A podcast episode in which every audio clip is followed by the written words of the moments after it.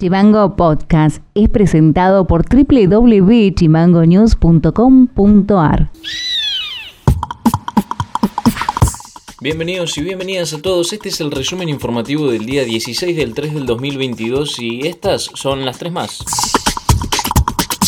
La Unión Obrera Metalúrgica y las cámaras empresarias arribaron el primer acuerdo paritario del ciclo 2022. Se acordó un aumento del 45% que se abonará en un 18% en abril, un 15% en julio y 12% para octubre. Las partes volverán a reunirse en noviembre para revisar algún incremento antes de concluir el 2022. En la Patagonia la inflación en febrero fue del 4,8%. Esta cifra ubica el costo de vida por encima del promedio nacional. El ítem que más aumentó fue restaurantes y hoteles, seguido por alimentos y bebidas. Este último fue el que mayor incidencia tuvo a nivel país. El gobernador Gustavo Melella y el secretario de Hidrocarburos Alejandro Aguirre, junto al director de la empresa fractal ARG Martín Guglielmone, evaluaron el potencial del hidrógeno verde en la provincia. Los informes de prefactibilidad para la generación de inversiones en este tipo de energía están dando resultados muy positivos, por lo que vemos posible hacer algún anuncio en el transcurso del año, aseguró Melella. Noti Audio. Luego de semanas de intentar escapar de la zona de guerra en Ucrania, Manuel Ochoa logró escapar junto a su esposa y ya están en Polonia. Así lo contó su padre Omar Ochoa a la TV Pública Fueguina.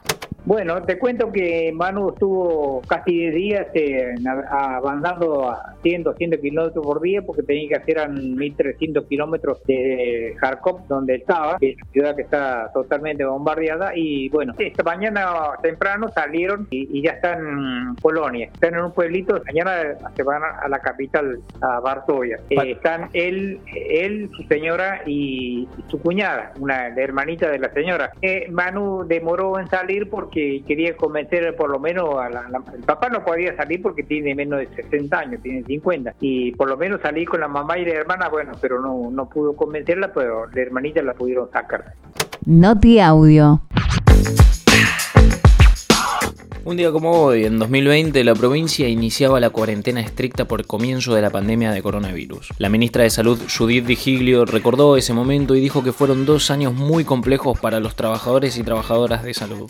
Un escenario de total incertidumbre, ¿no? Y luego con, con eh, situaciones eh, quizás inimaginables, ¿no? El hecho de, de no tener eh, comunicación aérea fue muy difícil, tener de repente la salud pasó a trabajar, los equipos de salud a trabajar, disponer decisiones importantes sobre la economía, sobre la sociedad, sobre hábitos, sobre qué decisiones muy difíciles teníamos los aeropuertos cerrados y miles de personas, miles de turistas en la provincia. La verdad que situaciones muy complejas quizás y situaciones que hemos tenido que atravesar como equipo de salud muy difíciles. Fueron dos años muy complejos con sus particularidades, con un inicio de del 2022 también complejo, con otra otro tipo de complejidad, ¿no? Con otra situación inmunológica de la sociedad y con otra situación epidemiológica, pero muy complejo y con otra variante en realidad. Así que por eso es que nosotros siempre decimos que, que no podemos predecir lo que va a pasar y que tenemos simplemente que mantener el estado de control y de vigilancia epidemiológica.